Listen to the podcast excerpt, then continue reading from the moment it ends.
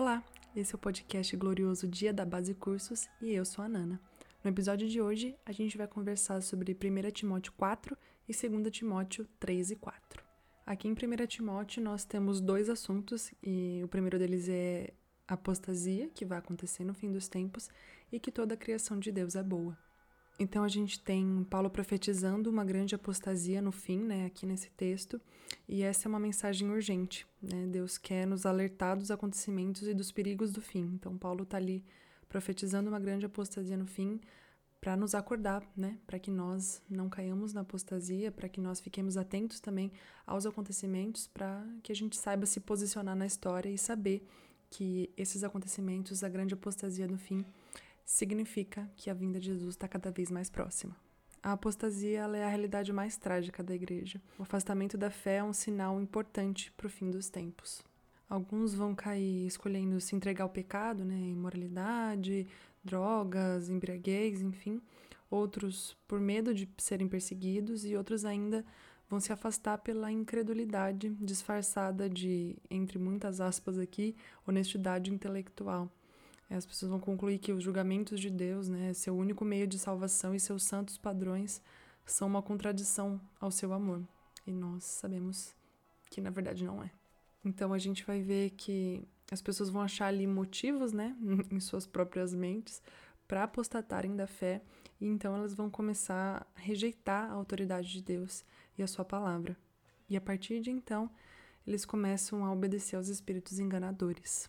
E aí a gente entra aqui no conceito de que toda a criação de Deus é boa, porque nos versos em que a gente leu aqui bem no comecinho, a gente vê que quando as pessoas começarem a obedecer aos espíritos enganadores, né, são espíritos enganadores, então eles vão encher a cabeça de, das pessoas com falsas verdades, né, com mentiras, com hipocrisias, seja com até mesmo falando de, de eh, exigir abstinência de alimentos.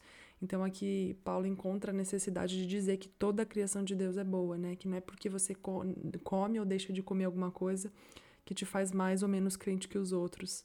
Então, sim, a criação de Deus é boa, a gente pode comer com ação de graças tudo que ele criou. Paulo está aqui novamente, né, nos ensinando e nos mantendo firmes à verdade para que a gente não caia nas ideias desses, desses espíritos enganadores no fim. E aí a gente entra em 2 Timóteo 3, em que Paulo descreve os perigos da sociedade no fim dos tempos, destacando os falsos mestres.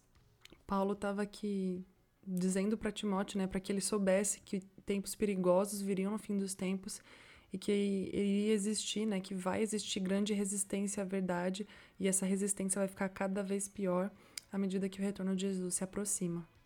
E é interessante reparar aqui que Paulo usa verbos no futuro, né? É, tempos trabalhosos virão, homens serão, é, se tornarão piores e coisas assim. Ao invés de dizer, por exemplo, né, que esse tempo havia chegado ou que tinha piorado.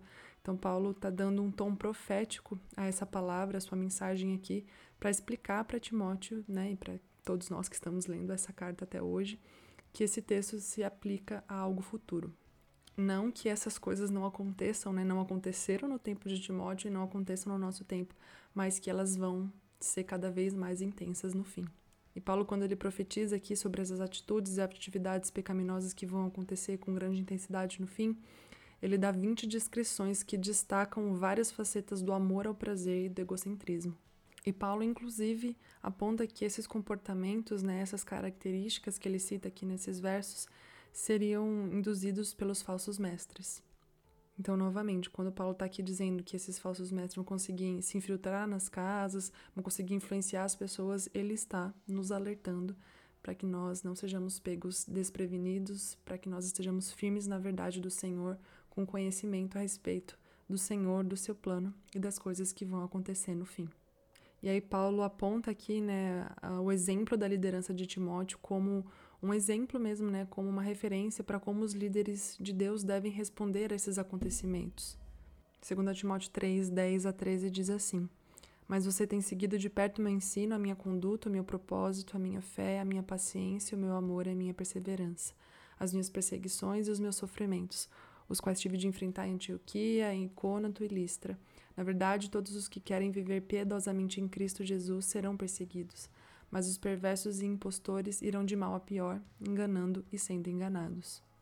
E é bonito que Paulo aqui né, chama a nossa atenção para que a gente admire pessoas reais, né? Pessoas que estão ali próximos a nós. Então, ele está mandando essa carta a Timóteo, mas ali todos nós que estamos lendo, é, estamos tendo o exemplo dele como uma referência para nós, né? Como um bom testemunho de como nós devemos nos portar e sabendo também né, as coisas que acontecerão conosco. Né, que todos os cristãos que estão determinados a viver uma vida piedosa vão sofrer perseguição porque vivem e falam ao contrário do que o sistema mundano já fala e que ainda vai falar no fim. E aí a gente entra no capítulo 4 de 2 Timóteo, em que Paulo ordena a Timóteo que proclame a verdade sem medo de exortar as pessoas. E aí Paulo, né, dá cinco imperativos aqui, né, cinco ações para Timóteo fazer, que é pregar a palavra, estar tá preparado, repreender, corrigir e exortar as pessoas com toda paciência e doutrina. Ou seja, para ele não somente se preparar para as coisas que iam acontecer e que vão acontecer, mas para ele também preparar aqueles que estão ao redor dele.